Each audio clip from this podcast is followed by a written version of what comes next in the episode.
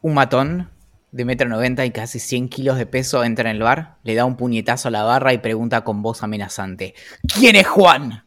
Un tipo delgadito y bajito se levanta a una de las mesas apurando su cerveza y contesta: Yo soy Juan, ¿pasa algo? El matón agarra a Juan, lo saca del bar y le pega una paliza. Juan vuelve a entrar en el bar, cojeando, con toda la cara y la camisa manchada de sangre. A pesar de que le duele respirar, se está riendo, muy flojito. He engañado a ese estúpido, dice. Yo no soy Juan. Ese más boludo del universo, boludo.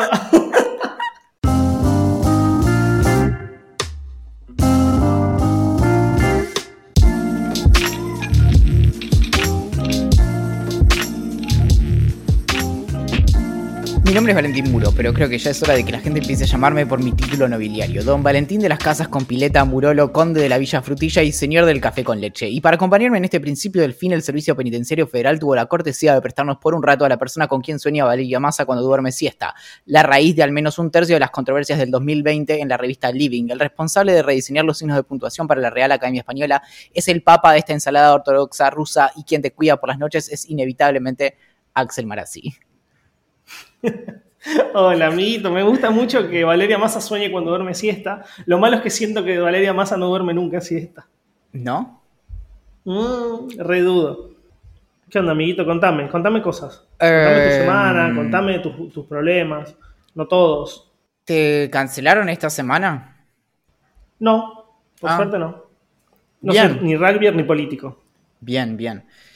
Eh, a mí tampoco, pero la semana pasada nos quedó pendiente. Es loco porque el tema vuelve y vuelve y vuelve, ¿no? Como el asunto de qué tanto nos, eh, nos está pisando los talones nuestro pasado. Y mm, es, es un tema del que, bueno, obviamente eh, hablamos bastante nosotros y hablábamos hace un rato también de esto de, de, bueno, qué, qué cosas del pasado como pueden venir a como a, a preocuparnos. Y a mí, por ejemplo, hay, me, pasa, eh, sobre todo cuando está mi hermana cerca, que suele ser alguien que cuenta muchas anécdotas de cuando yo era chico y son todas una más patética que la otra, obviamente, eh, que me que pienso en eso, como de qué cosas, o sea, qué cosas son las que nos avergüenzan porque éramos unos panchos. Y, y esto también, como uh, tengo una idea, eh, y por ahí una vez lo discutimos, respecto de que siempre cuanto más atrás nos vamos, más vergüenza nos damos. ¿Qué, qué pensás de eso? Estoy pensando, ¿eh? Para mí, eso cambió un poco. Upa. Con el tiempo. ¿Por qué lo digo? Porque antes nos hubiera dado vergüenza, por ejemplo, decir que escuchábamos los Backstreet Boys, Britney Spears, no sé, se me Totalmente. Aqua, eh, todas esas bandas que eran muy noventosas, muy, muy porongas, muy mierda, pero que ahora se como que revivieron y está bien y hay como un orgullo en haber crecido escuchando eso. Yo Me crecí gusta. escuchando eso, me da cero, me da cero vergüenza decirlo, Ahora. pero sí pienso que es una mierda, ¿me entendés? Claro, no, pero claro, me, me- a, eso, a eso iba. me Pero, encanta. Si vos me decías esto en un boliche, o sea, como yo estoy chamullando una mina en un boliche a los 20 años, o sea, Axelito joven, y, y- y viene un amigo y dice, che, este es un, este es un boludo, escuchaba a los Backstreet Boys cuando era pendejo, me ponía a llorar y me iba. Claro. Entonces creo que como que se- eso cambió un poco con el tiempo, o cambió en nosotros a medida que fuimos creciendo y cómo nos enorgullece un poco nuestra juventud o lo que hacíamos en nuestra juventud. Pero mirá cómo se conecta esto con lo que hablamos alguna vez respecto de cómo nos vemos respecto del futuro y el pasado. Viste que eh, está esto de que, eh, lo, lo comentamos alguna vez, de que cuando te piden que hagas el ejercicio de pensar en, por ejemplo, en tu futuro eh, de la jubilación y cosas así, tipo a 10 años, realmente tipo tu cerebro se imagina a otra persona, o sea, no, no, no piensa en que es una proyección de quién sos. Y hacia el pasado pasa algo parecido, ¿no? Como algo de hace, no sé, unas semanas, por ahí me da más vergüenza que algo de hace 10 años en donde digo, como, bueno, era otra persona.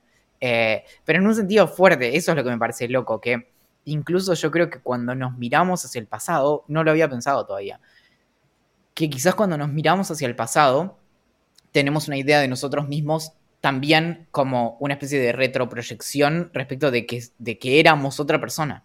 como, ¿se entiende? Como que éramos la persona que sentó las bases para quien somos hoy, pero no, es como que no nos hacemos cargo. De, hecho, si, no sé, si me dijeras algo como muy, como, si, vos pensás como en el tipo de cosas que realmente te destruyen a nivel de, de, vergüenza, en, particular, eh, son las cuestiones como, como se dice, escatológicas. Entonces te digo como, no, tipo, me hice caca encima.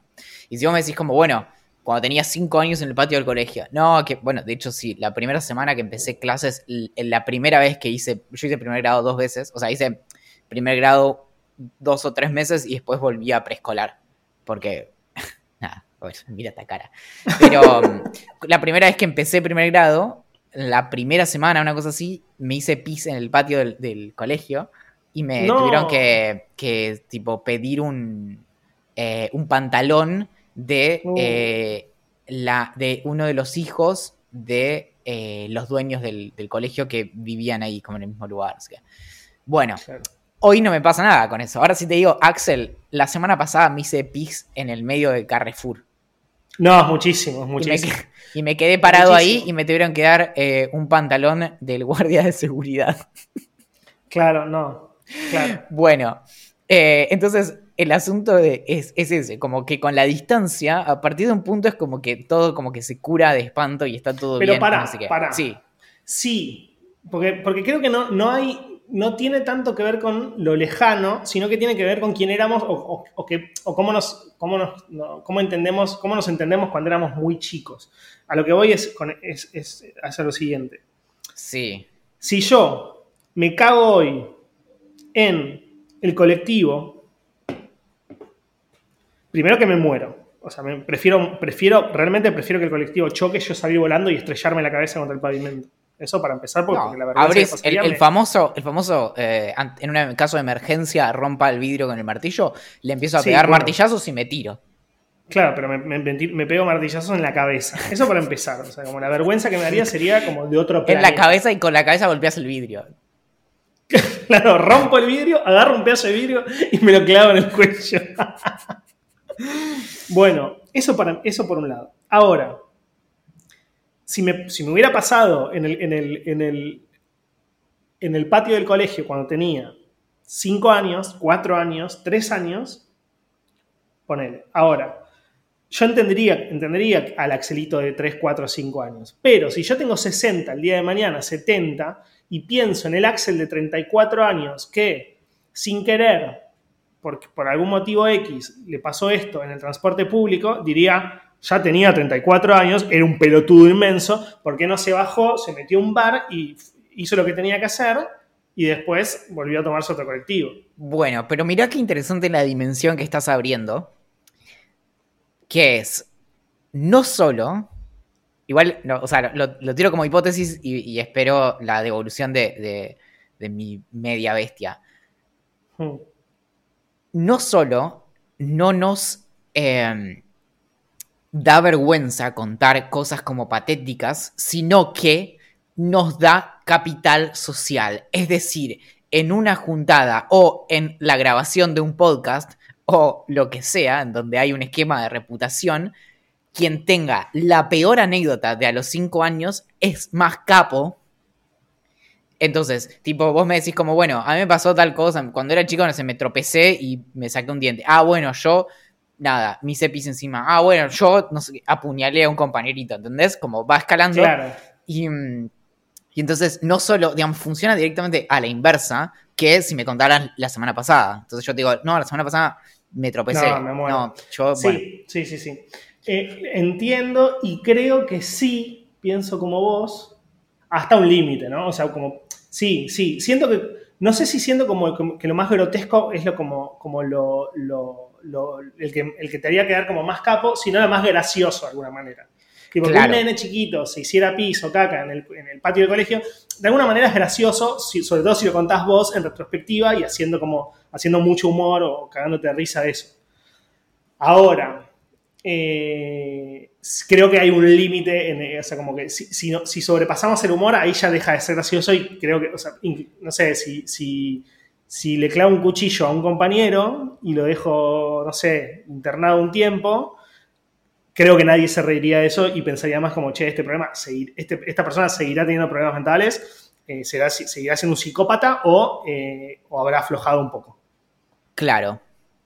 Em, no sé, no sé, lo, estoy, lo, pienso, lo, razono a medida que lo, digo. No, no, claro, pero a lo que voy es que de algún modo el, ser patéticos en, ese sentido y, y, hacia el pasado eh, genera capital. Y por eso también esto que vos dijiste al principio, que también me parecía súper interesante, que es esto de las cosas que más nos avergonzaban en algún momento, por ejemplo, haber tenido en nuestro, en nuestro pasado el escuchar o bailar canciones de los Backstreet Boys, en mi caso, es algo que a mí me atormentó mucho tiempo y pensaba cómo, cómo voy a hacer para eh, sobrevivir y llegar a la, a la adultez eh, con esto en mi haber, ¿no? Como algún día el mundo se va a enterar de que eh, yo bailaba Backstreet Boys y había inventado coreografías para todas las canciones de Millennium. Y, mm, claro y en ese momento fue como lo peor de, todo.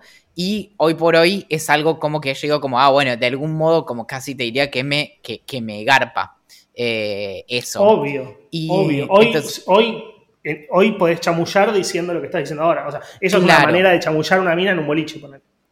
Claro, entonces ahí. Quizás justo, te, justo te cruzas una que piensa que sos un boludo, pero siempre puede, te puedes cruzar una que piensa que sos un boludo. Pero si, si, le gustaba lo mismo, si, si, escuchaban la misma música, obvio que pegas onda. Claro, bueno, entonces a, eso voy justamente con esto de, eh, de, cómo se dan vuelta las cosas que, eh, que podían ser como, como, digamos, avergonzante o lo que sea. Eh, y de repente es como algo que podemos como explotar. Y sobre todo, si, ni hablar si tenemos evidencia. Por ejemplo, eh, un eventual video de Valen, que lo tengo que conseguir, de Valen bailando eh, Backstreet Boys en, el... Hay una foto, pero, pero estoy seguro que está filmado.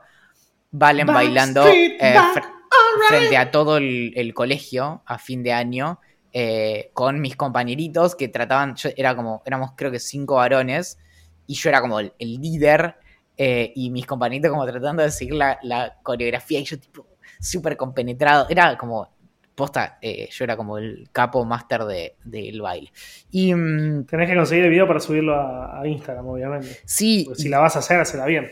Es que no, claro. De hecho, bueno, de, eh, está en, en, los videos que justo hoy nos pasaron el video de, editado de la trompeta. ¿Se acuerdan de la otra vez? Bueno, eh, yo creo que está como en, esos dos, hay dos DVDs con material, después lo voy a, lo, voy a revisar.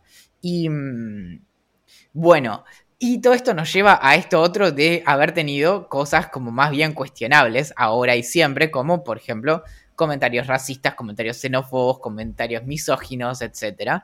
Y ahí ya de repente en las situaciones es otra, aunque pasa algo que es muy curioso, sobre todo cuando hay una... Em, es muy loco porque está empezando a pasar algo que de algún modo vaticinamos hace varios años ya, que eh, podía llegar a pasar, que tiene que ver con el, tema de que en Internet nada se pierde. Entonces, Axel, es muy probable que vos e incluso yo eh, en algún momento hayamos hecho comentarios terribles, quizás en voz alta, en el secundario, de este estilo. Misóginos, racistas, clasistas, xenófobos, lo que sea pero lo dijimos en voz alta y se lo llevó el viento, después aprendimos y no quedó registro en ningún lado, entonces, digamos, es, normal y tampoco está mal. El asunto es que en esos momentos no, no, había como registro digital de todo. Entonces, lo que pasa ahora es que hay personas que, por ejemplo, hoy tienen 25 años, que hace 10, ya bastante entrado el uso de eh, Twitter y de Facebook en Argentina, más o menos a partir del 2009-2010, en ese momento tenían 14, 15 años y decían un montón de cosas en su más profunda inmadurez, pero hoy son eh, adultos con todas las letras. Entonces también eso es, algo que me parece interesante respecto de cuando estamos juzgando a alguien que hace 10 eh, años tenía 35 años y hoy tiene 45, y alguien que hoy tiene 25 y en ese momento tenía 15. Claro, eh, bueno, yo te iba, iba, iba a pararte en ese momento, pero bueno, para no interrumpirte, esperé. Pero bueno, ahora justo estás diciendo esto. Yo pienso exactamente eso. Si, para mí, los comentarios xenófobos y racistas y, y misóginos y demás son terribles. No es lo mismo si lo hizo una persona de, como decís vos, 35 años, hace 10 años cuando tenía 25, o que tenga 45 y los hizo hace 10 años que eh, tenía 35, que un pibe que hoy tiene 23 años, que ya es grande, quizás terminó una carrera, o tiene 24, 25, digo, que ya es grande, terminó una carrera, y los hizo a los 15 eh, años. Claro. ¿Por qué? Porque, sinceramente, esto lo digo de verdad, a los 15 años sos un pancho, todos somos unos panchos a los 15 años. O sea, no sabemos nada de la vida, no, o sea, como, o tenemos las cosas muy poco claras, estamos aprendiendo todo el tiempo, eh, mamamos mucho de lo que son nuestros hogares. O sea, imagínate cómo puede pensar un pibe de 15 años que crece en una familia rodeada de gente que dice, no, porque eh, las mujeres no, pueden, no deberían nunca haber podido votar, o que no al aborto, o que eh, abortar es matar a una persona, y cosas que están mal, o sea, que son aberrantes. Imagínate un pibe que tiene a su padre y a su madre, que en muchos casos son las personas en las que se, que se quieren convertir, que dicen eso todos los días. Y no salieron a, sobre todo, la facultad, que es el lugar donde más empezás a abrirte eh, mentalmente. Eh, no sé, eso es lo que pienso. No, no sé si no, siento ni siquiera que, tenga razón o que, haya alguien que tenga razón. Con, esto igual no, lo llevo, no, me interesó tanto como estas cuestiones como de alto perfil, como de un funcionario o un jugador de un deporte profesional, yo qué sé, sino que, realmente eh, cuando hace varios años yo pensaba esto, yo siempre cuento la misma anécdota, pero... Em, hace más de 10 años que eh, veía a la hija de unos amigos de mis viejos que usaba Facebook y estaba, como si te dijera, no sé, cuarto grado, ¿entendés? Una cosa así. Eh, te estoy diciendo el año 2010, más o menos 2009, 2010. Y yo veía las cosas que eh, se decían, que básicamente eran como, básicamente cero cuidado de, de, funciones de Facebook básicas como de privacidad, básicamente de tener como el perfil todo público que lo podías ver sin iniciar sesión, ese tipo de cosas.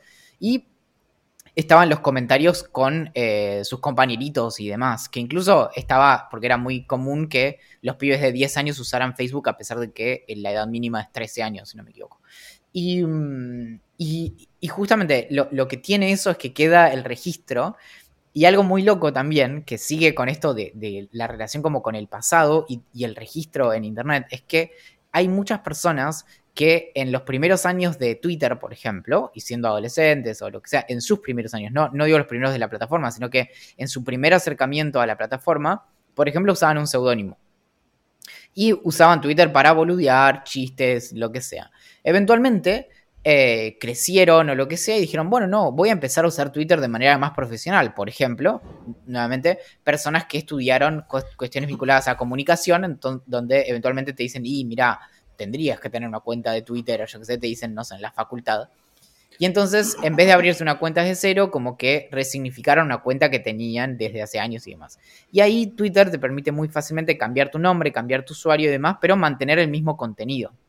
Entonces también hay casos en donde las cuentas, em, con total impunidad, en algún momento bajo un seudónimo que podía ser como eh, Panda Rojo 25, eh, podían decir cualquier cosa y eventualmente no borraron esas cosas, se sigue acumulando porque Twitter es básicamente lineal. Em, y entonces eventualmente le pusieron su nombre, em, Juan Carlos Panda, y, y, de repente cuando buscas hacia atrás están todos los tweets que había subido como Panda Rojo 25 y demás, que en muchos casos podían ser nada, este, tipo de comentarios eh, terribles que no, deja de, parecerme curioso que eh, cuando estuvo toda esta cuestión de perseguir a, a Miguel Granados em, y a varias personas más como por sus tweets, en general las búsquedas eran tipo buscar la palabra gorda o gordo. Había mucho como de, discriminación por, por eso. Eh, y, y, todos como apuntaban a lo mismo. Entonces ahí también está eso, como de la propia evolución dentro de la plataforma, cambiando de identidad, pero sin eh, detenerse en el, en el, contenido de lo que se dijo en otro momento, en, otro contexto y demás. Y ahí está la parte que para mí eh, sigue siendo como fascinante de toda esta cuestión, que es esto de que Internet fácilmente como que regurgita cosas y las devuelve al presente sin devolverle su contexto de producción. Entonces, de hecho, para dar un, ejemplo muy, muy eh, cercano, cuando vos eh, tuiteabas o, o acerca de Masterchef, hay muchos de tus tweets que son completamente como eh, inentendibles si vos no eh, sabés qué es lo que está pasando en ese momento. Por ejemplo, te podés tuitear el, no sé, domingo a la noche o en el momento que sea, Damián no. No significa nada. Y hay un montón de comentarios así que, en el momento, cuando yo los veía, pensaba justamente en esto. Entonces imagínate eh, eventualmente algo así traerlo como dentro de cinco años. O por qué no dentro de diez. Y, esas cosas, de hecho, pierden sentido. En estos otros casos, tampoco es, eh, no es que se lo puedes salvar de esa manera, porque si vos estás haciendo un comentario eh, juzgando a una persona por su, no sé, el, su país de origen, bueno, ahí no, no, es que falta contexto. Pero sí hay toda otra cuestión respecto de que eh, Internet no te dice, este tweet fue escrito cuando la persona que lo escribía estaba en tercer año del secundario. No, no, sí, es cierto. Eh, no sé, no, no, no. No llego, como que nunca voy a llegar como a un cauce más o menos lógico. Porque, por ejemplo, acá eh, Juani decía algo que, me parece que es interesante debatir. Dice que aunque la persona los haya escrito a los 35 años, pero hace 20, también es un tema de educación. Eh, no sé si lo juzgaría a esa persona. Yo, a ver, si alguien, si hoy una persona de 35 años o de mayor de edad, bastante mayor de edad, digamos, dice cosas que son terribles, que son repudiables desde todos lados. Los abuelos. Y llega un momento que, digo, en algún momento, papito, vas a tener que hacerte responsable de lo que decís y dejar de lado lo que, te, lo que mamaste de tu viejo y de tu vieja. Si vos creciste en una casa donde decían hay que matar a todos los negros o todos los negros son chorros, y vos tenés 35 y seguís repitiendo eso y seguís diciendo lo mismo, y bueno, eh, sos eso. Ya no, ya no se le puede echar la culpa a tus papás. O a tus abuelos, o a tus tíos, o, lo que sea, ¿me entendés? Eh, porque creo que, ahí lo que, lo que genera especial como impresión de parte de Internet es esto de que, lo, lo, dijimos la semana pasada, pero un tweet actual es exactamente igual a un tweet de hace 10 años en el sentido de como fidelidad de la información y yo qué sé. Por ejemplo, es distinto cuando se trata de un libro publicado en, en los años 30 y demás. Eh, acá es lo mismo, o sea, el, resultado final, a lo sumo, la diferencia es que uno tenía 140 caracteres y hoy tiene 240, 280. Pero, mm, pero entonces ahí eh, está toda esa cuestión de, de, lo que vos decís también, de que se pierde esa dimensión. Y pasa mucho, por ejemplo, con los abuelos, en el sentido también de que muchas veces son personas como, por así decirlo, incorregibles. O sea, hay personas que ya tienen, eh, digamos, empiezan a tener problemas cognitivos y empiezan como a tener cuestiones vinculadas a la, senilidad y demás, no sé, ya a los 70, 80 años, 90 años, lo que sea, y es como, ¿qué, vas a hacer como con esas personas? Como, eh, digamos, vas a cancelar, ¿entendés? Como, eh, y, también, y que viene de algo que es complejo, que es que hasta un punto, obviamente no cuando se trata de gente joven, pero también es esto de que las personas son producto de eh, su contexto y demás. Entonces, si realmente no conocen otra cosa, de hecho, esto es lo que hace, o sea, básicamente uno de los grandes problemas que tiene las religiones y los discursos religiosos es que son eh, sumamente útiles para establecer un nosotros y un ellos.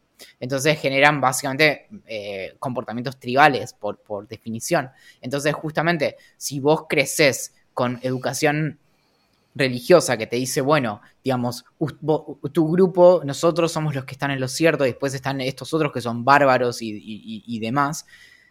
Bueno, como eh, a una persona que resulta de todo eso, no le puedes tampoco atribuir como la, el, el, peso como de lo individual. Como no, vos sos un desastre por tal cosa, si no conoces. No, no, sin duda, pero sí, pero.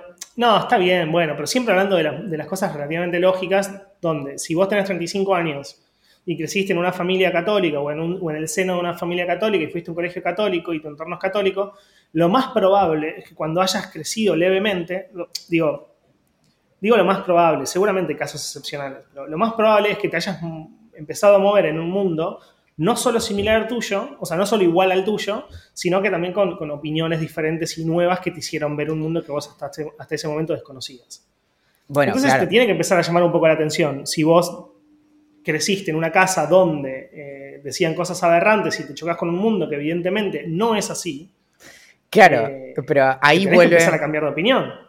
Ahí vuelve. si no la... cambiás todo bien, o sea, como en algún momento, a lo que yo voy con todo esto es, en algún momento vas a tener que ser responsable. Obvio, pero ahí, ahí entra esta cuestión de que eh, Internet no perdona en ese sentido. Es absolutamente. No, pero a lo que voy es que. No, no, pero no, está ni bien ni mal. Tiene que ver con una cuestión de técnicamente cómo funciona Internet. No, me refiero a que las personas de Internet no perdonan, me refiero a que Internet mismo técnicamente no perdona en el sentido de que, de que no se borra, de que queda el registro. Entonces, nuevamente, supongamos que vos tuvieras, no sé, un fotolog en donde hacías un montón de comentarios y olvidaste de, te olvidaste de que existía, o incluso ya no creo que vuelva a suceder, pero el año pasado o el anterior en un momento hubo como un breve como resucitación de Fotolog porque compraron un backup básicamente de, la compañía y en eso, por ejemplo, reflotó mi Fotolog que estaba borrado desde el 2005. Yo lo, yo lo había cerrado en diciembre de 2005 nada, obviamente no había nada xenófobo, solo cosas patéticas y tristes y emo.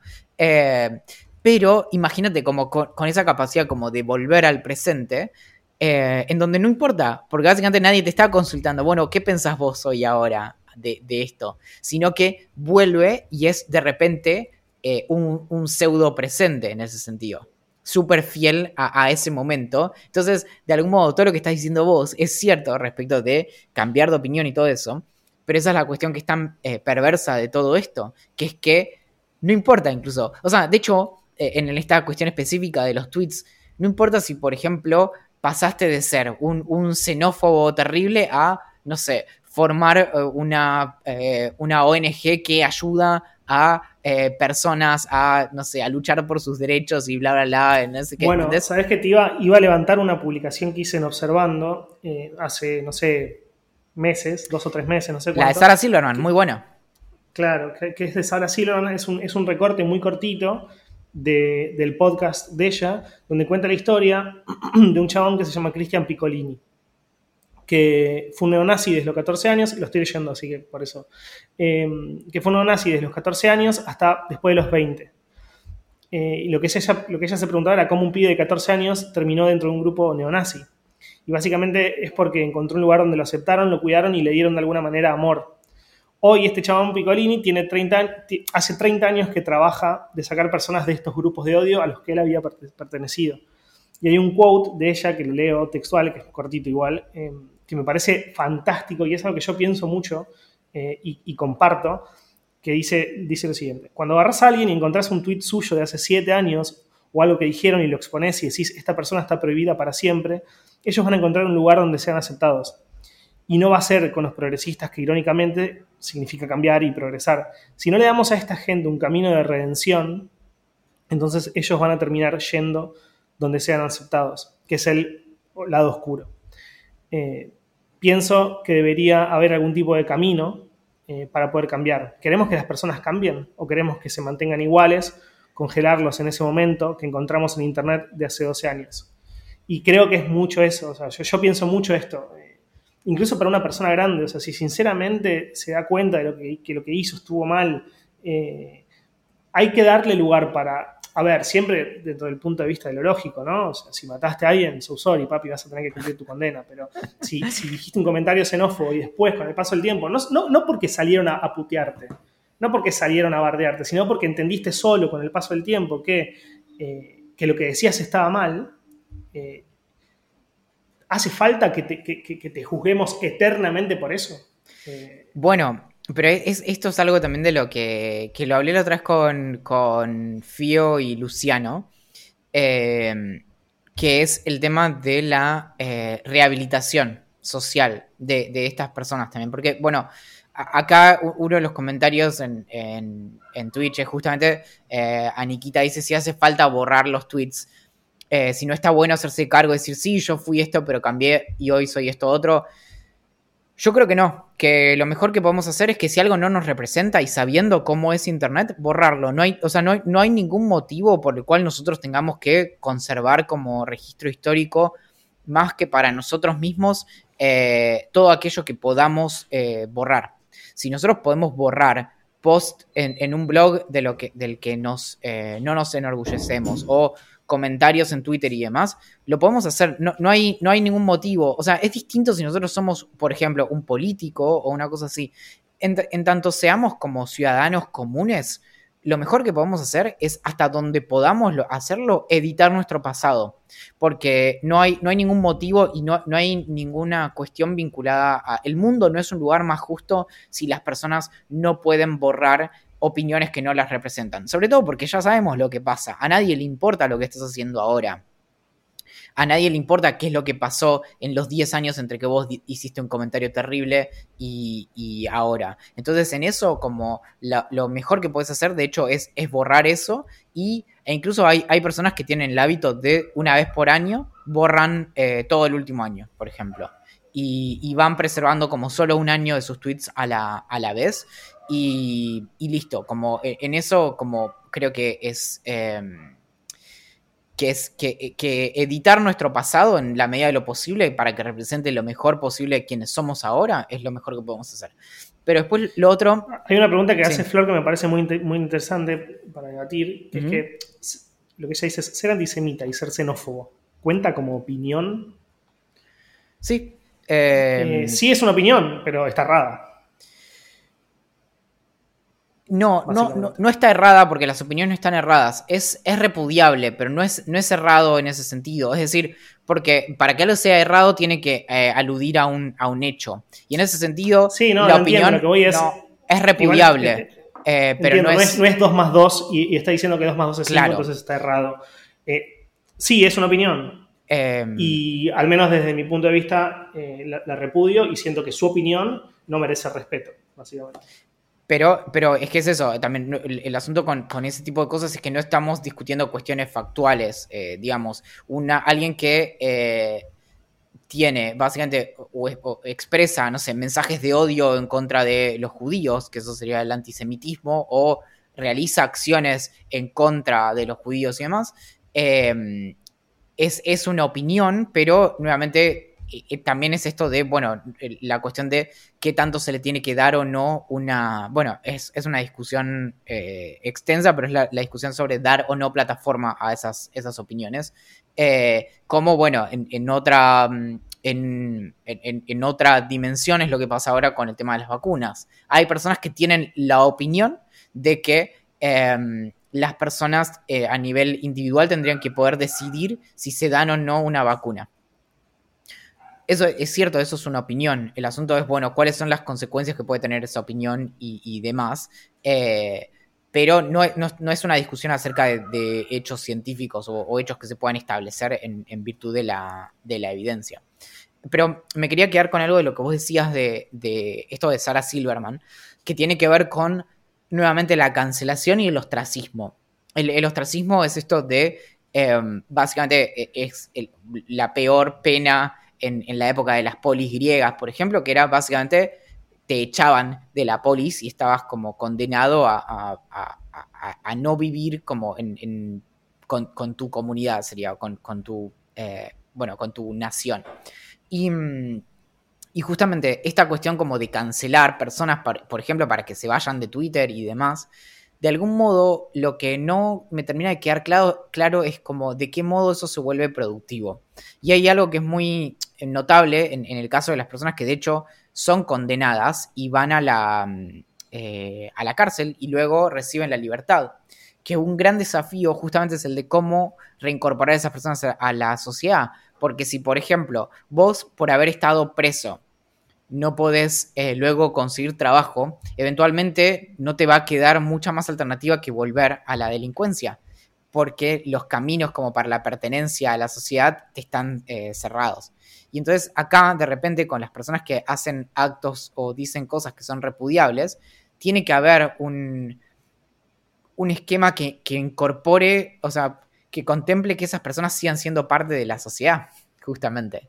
Em, porque si no pasa lo que vos estás diciendo, ¿quiénes sí te van a dar cabida? Bueno, los delincuentes o los eh, grupos que eh, promueven el odio y demás, que te van a decir como... Sí, o en este caso los delincuentes que salieron de la cárcel se pudieron reinsentar y saben que esas personas que estuvieron en su lugar también pueden hacerlo. Claro, claro. Pero ¿cuántas personas vivieron lo mismo que vivieron ellos? Muy pocas. Es que por eso, de hecho, hay, hay organizaciones específicas que se dedican a eso porque saben de esa dificultad. Entonces, bueno, generan trabajo eh, de tal o cual manera. Pero si no, es nuevamente es el riesgo, como de esto, había un ejemplo que se da mucho con Jordan Peterson, que ahora hace varios años que no, hace un tiempo que no se habla tanto de él, pero él es un, es un eh, psicólogo eh, canadiense que es como, se hizo muy famoso por ser como el eh, psicólogo antifeministas o antifeminismo y, está lleno de, YouTube está lleno de videos en donde es tipo, Jordan Peterson destruye a feminista que sostiene tal o cual cosa, bla, bla. Y hay un par de notas muy interesantes respecto de, su perfil, respecto de por qué es un personaje tan eh, atractivo.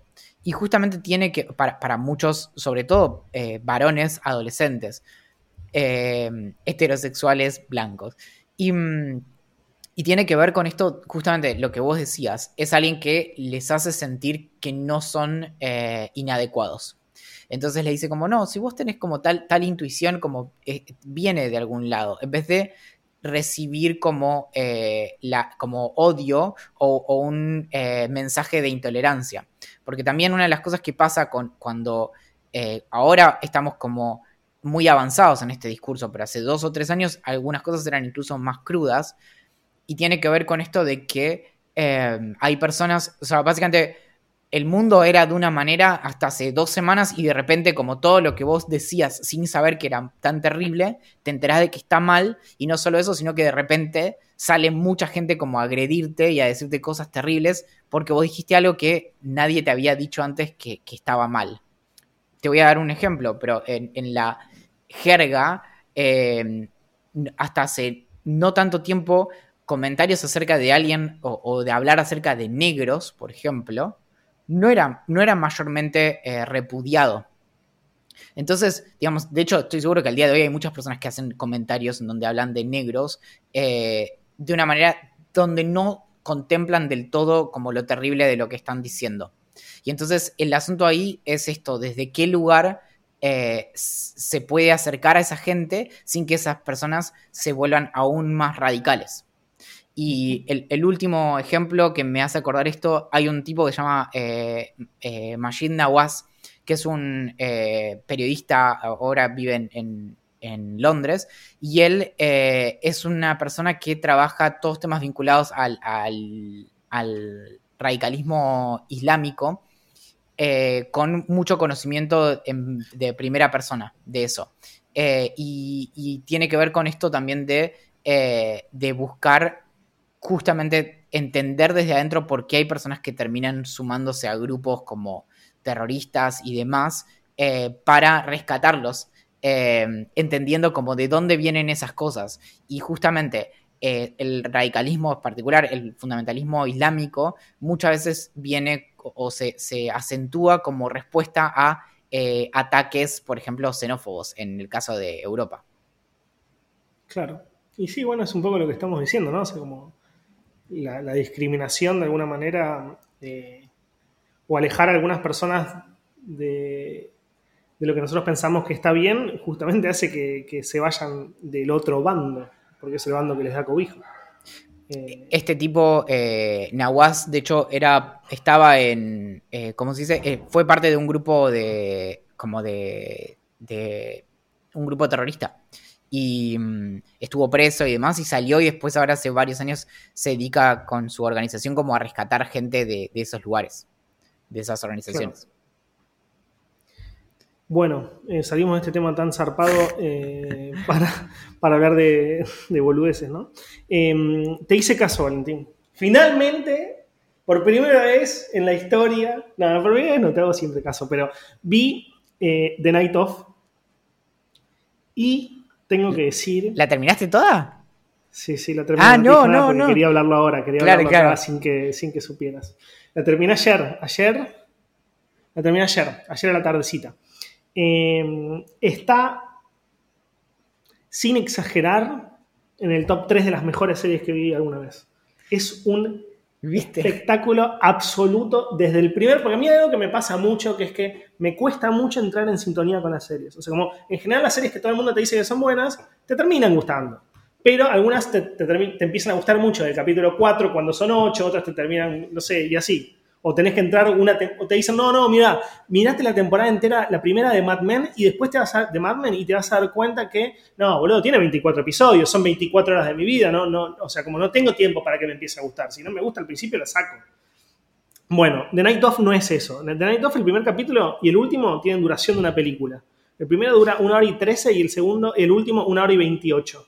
No me acordaba eh, eso. Yo no me acordaba de que. Yo cuando vi el, tiempo del primero dije, no, Valentín, te odio, te odio, te odio.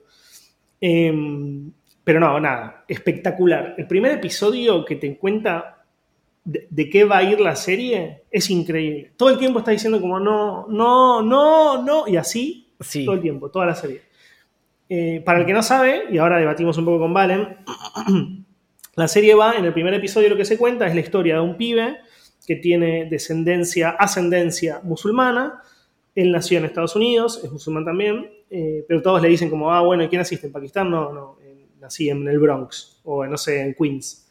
Y mm, hay una discriminación, por eso me, acordé justo de, hablar de esto. Eh, y básicamente el chabón quiere ir a una fiesta, y para ir a una fiesta arregla para ir con un amigo, y el amigo último momento lo cancela, y él era como medio outsider, pero por primera vez lo habían invitado a una fiesta en la universidad, entonces dice, no puedo faltar, es el momento para hacer el cambio, o sea, como tengo que ir, conocer chicas y demás. Em, y decide robarle, robar entre comillas, o sea, agarrar el auto del padre para ir a esta fiesta. Y de ahí en adelante empiezan a empezar a pasar cosas que son terrible, terriblemente turbias. Eh, no, se puede contar nada porque es una serie que, es muy fácil de spoilear. Eh, pero es, es una joya que yo no, sabía que existía ni siquiera, porque no es que me la habían recomendado como me había pasado con Sharp Objects y yo había decidido dejarla como no, no la quiero ver ahora, la voy a ver más adelante. Esta no sabía ni que existía y la vi y es fuerte, fuerte, fuerte, fuertísimo. No, y justamente eh, una de las cosas que tiene, me parece eh, más zarpado también es esto de, cómo la cárcel te hace mierda. Como, ¿no? Sí. Que, o sea, yo, bueno, el otro día vi parte de un capítulo con vos, pero no la veía hace un montón. Y, me quedó, me quedé con eso. Y, y es esta cuestión de cuidado con esto de meter a alguien en la cárcel por algo como menor porque vos metiste a alguien como que hizo uno y sale en 25. Eh, claro. bueno, la serie tiene como, como, dos líneas temporales. En realidad no, dos líneas temporales, tiene una línea temporal, pero tiene como dos historias paralelas. Una es la historia principal del show, eh, que es una muerte, un asesinato. Y la segunda es lo que está diciendo Valen, que quizás hasta es más, no sé si más interesante, pero sí más profunda de lo que es la trama principal. Que es como, es como que, a mí o a Valen o a, cualquiera de ustedes eh, lo, metan, eh, lo metan en cana, en una cárcel que es recontra, bueno, como todas las cárceles, recontra picante. Pero literal como si fuéramos nosotros, ¿me entendés? O sea, como que caigo yo, eh, medio gil, con mi, con, mi, con mi inhalador porque tengo asma, todo medio flaquito, sin músculos, que levanto dos kilos de cada lado y me duelen, me duelen los, los, los, bíceps o los tríceps no sé qué. Y la evolución. No, no estoy diciendo nada, no estoy diciendo nada terrible, Juan, y no te preocupes. Pero también eso es algo muy interesante, que es como que quizás si no estás... O sea, no, no, te, te das cuenta, no hay forma de perderlo, pero yo siento que es mucho, es muy, quizás es más interesante eso que la, que la historia principal. Como, como el sistema te puede destruir. Totalmente. Y, mm, y, de hecho creo que eso es lo que a mí más me quedó en su momento como viendo la, serie. Em, pero antes de que nos vayamos, em, eh, te hice un asado. Bueno, yo no, sé si ustedes qué imaginaban de Valentín, pero yo, yo, yo creo muchísimas cosas de Valentín, todas positivas en su mayoría. Pero una de esas no era, sin ningún lugar a dudas, que era un asador. Pero el otro día teníamos que, que laburar el, eh, el lunes feriado, sí, el lunes feriado teníamos que laburar eh, en algo bastante importante, entonces dije, bueno, vamos a juntarnos, porque laburar por internet, si bien estamos súper acostumbrados, por momentos necesitamos un poco de opinión eh, real time. Entonces, bueno, me voy a la casa de Valen. Laburamos tres horas, tres horas y media, no sé qué, cortamos, nos vamos al balcón a tomar eh, una cerveza. No, no estamos en el balcón, estamos mirando la última parte de un capítulo de, de Night Of. Termina el capítulo de Night Of, no sé qué, me dice, che, ¿tenés algún plan para hoy? No, le digo, la verdad que no, eh, estoy, estoy al pedo. ¿Hacemos un asado? Yo me quedé, ¿what? Le dije, obvio, boludo. Bueno, dale, vamos a la carnicería. Pum, fuimos a, una carnicería, compramos carne, no sé qué, lo poco que quedaba porque era feriado, entonces como mucha gente había comprado la mayoría de las cosas. Compramos una, una proboleta que al final no hicimos, no sé qué, bla, bla, bla. Volvimos a la casa, hizo el fueguito, eh, lo que es cierto es que el, 90% del, asado es em, mérito de, una parrilla que me hizo comprar Franco en marzo. Que yo le dije, como, che, me acabo de mudar y, tengo un, eh, un balconcito. Como, ¿qué se te ocurre? Me dice, no, no, te tenés que comprar esta parrilla. La compré usada. Que la persona que la tenía, aparentemente la había usado como una sola vez. Es un modelo eh, yankee se llama Char Griller, eh, está en Mercado Libre, no sé qué, creo que estaba en Easy también, pero básicamente es como un, tambor eh, que tiene una tapa y una bandeja en donde le pones para hacer el, eh, los, como el, ¿cómo se llama? Las brasas, el, carbón, todo eso, y lo que tiene es que el, el calor siempre es como muy, como homogéneo. Entonces básicamente hace todo sola, como que tuvimos algunos inconvenientes haciendo el fuego em, al principio, pero después, eh, nada, le sacamos la ficha y no sé. Sí, pregunta, pregunta Nikita si es como un chulengo. Sí, es una especie de chulenguito chiquitito, como medio para, para balcón sin tanto lugar. Valen tiene un montón de lugar, pero eh, este es como, como será como así, más o menos. Eh, no sé si se está viendo, pero bueno, estoy un poco, no sé. No, em, ponele, mi, balcón tiene, ponele, no sé si un metro de, como pasillo, eh, y esto tendrá unos 60, 70 centímetros de ancho como mucho, 60 em, creo yo, y mm, nada, y es eso, o sea, de hecho, la, siempre lo digo, pero la, la parrilla esta la venden con capacidad para 12 hamburguesas, tipo, eso es lo que dice la caja, eh, como eso es lo que entra. Y no solo eso, sino que es tan chiquita que en realidad, si la buscan ahora en Mercado Libre, la, que aparece no es la que tengo yo, sino la versión grande, a la que se le enchufa en el costado la que tengo yo para hacer ahumado. Entonces, para que se den una idea de lo pequeña que es, eh, mi parrilla a veces se usa únicamente para hacer humo, para ahumar en la otra parrilla más grande. Em, bueno, eso. ¿Sabes ahumar? Nunca ahumé. O sea, va, no sé ni qué hacer. No, no tengo idea. Eh, están esos, los, líquidos, ¿viste? Para ahumar cosas como. Em, sí. sí, sí, Pero no, aparte de eso, no, no tengo idea. Y. Mm, no, ahora sí quiero ver qué más puedo meter en, la parrilla. Tipo. Después de eh, vacunarnos, hacemos. Eh, porque todavía no, no, estamos para hacer una fiesta de 10 personas que, que sé que se puede, pero no me tira, la verdad. Eh salen esos sale, porque podemos hacer muchas tandas muy rápido, entonces sale joda eh, claro, bueno, al departamento. Es que e, eso es lo que tiene. Viste, le decía a Axel el otro día que siempre me da pena cuando, cuando apago, porque yo como esto seguiría tirando un montón más, em, y mm, como que no, se desaprovecha, pero sí, no, algún día voy a agarrar y voy a, voy a, eh, voy a comprar 25 kilos de cosas para poner ahí. hasta que se termine el, fuego. Eh, Después la frisás y chao picho. Y mm, no, esto es muy curioso. Eh, la primera vez que usé la parrilla desde marzo, la usé solo. Me hice un asado. o sea, eh, hace, hace tipo una semana tenía.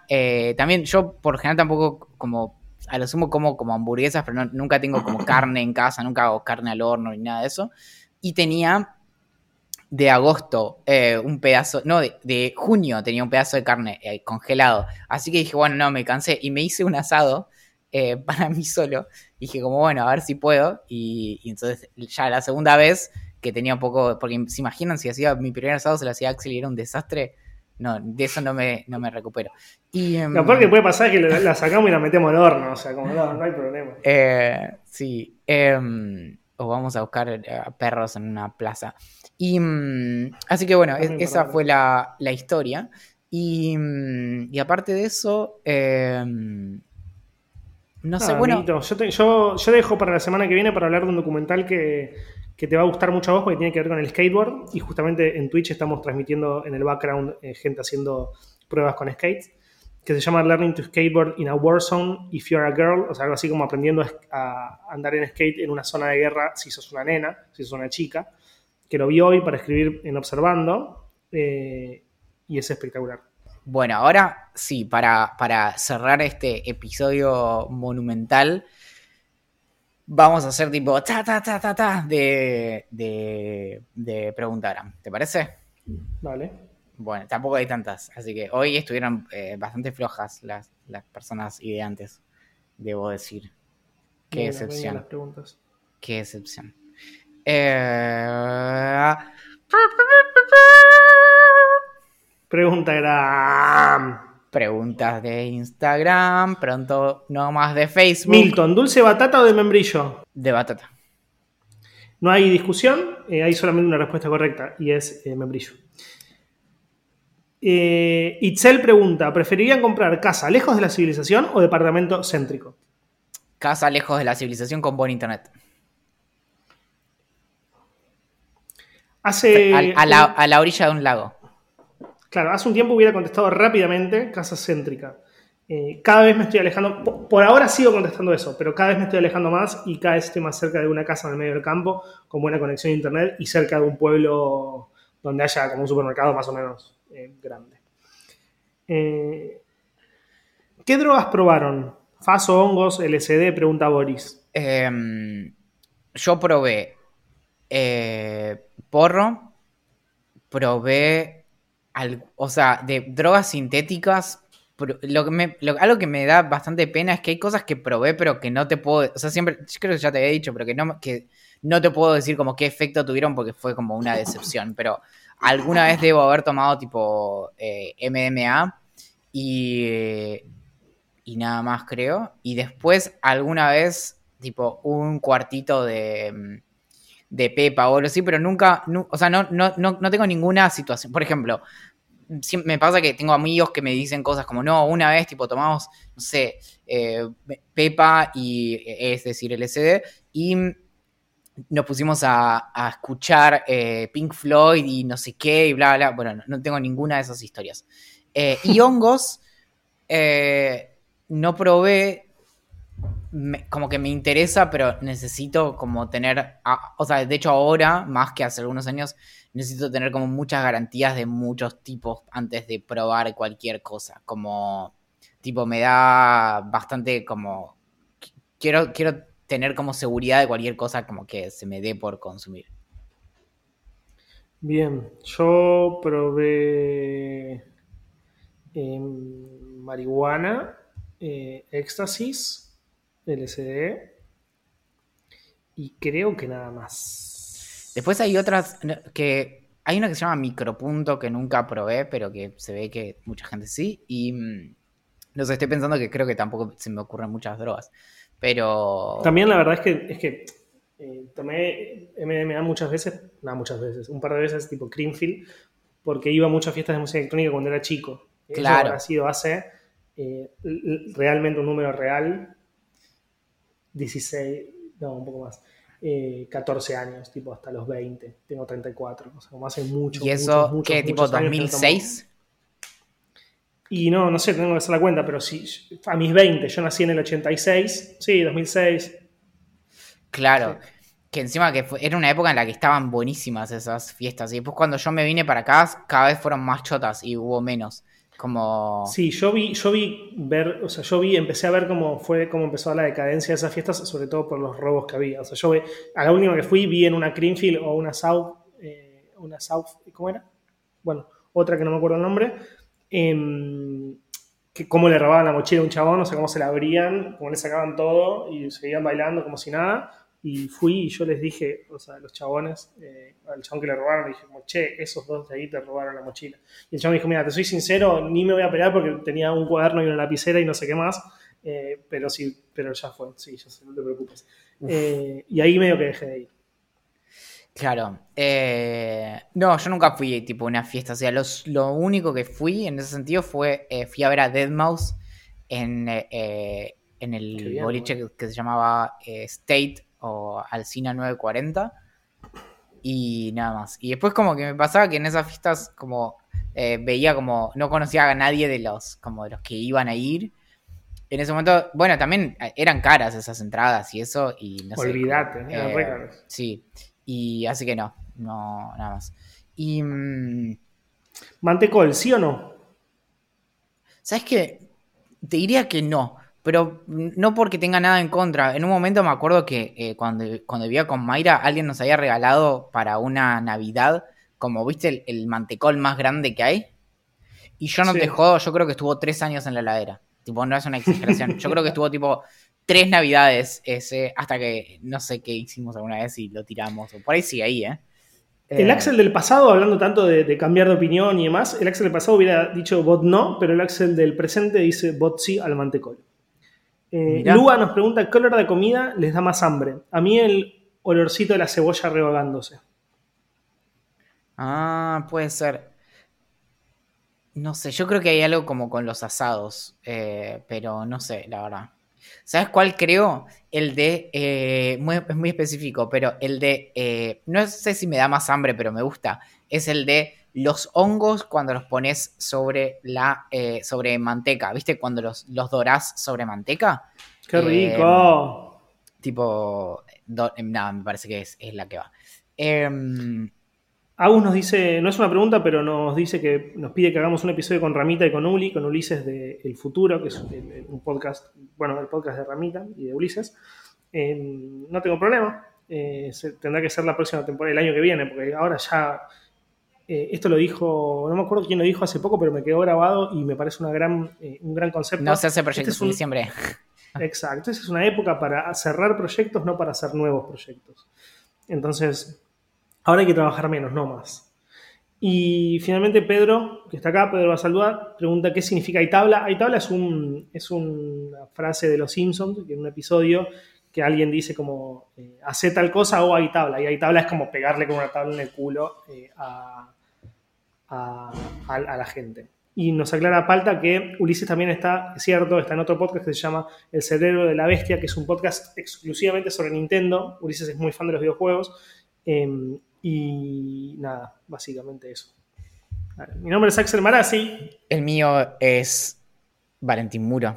A Julián Príncipe le agradecemos que haya hecho la canción de Idea Millonaria. Nos encuentran en ideamillonaria.com, en Idea Millonaria P en Twitter, como Idea Millonaria Podcast en Instagram y como Idea Millonaria en Facebook, Telegram, YouTube, Reddit, Twitch y nos escriben a gerencia arroba ideamillonaria.com. Atentamente. La gerencia.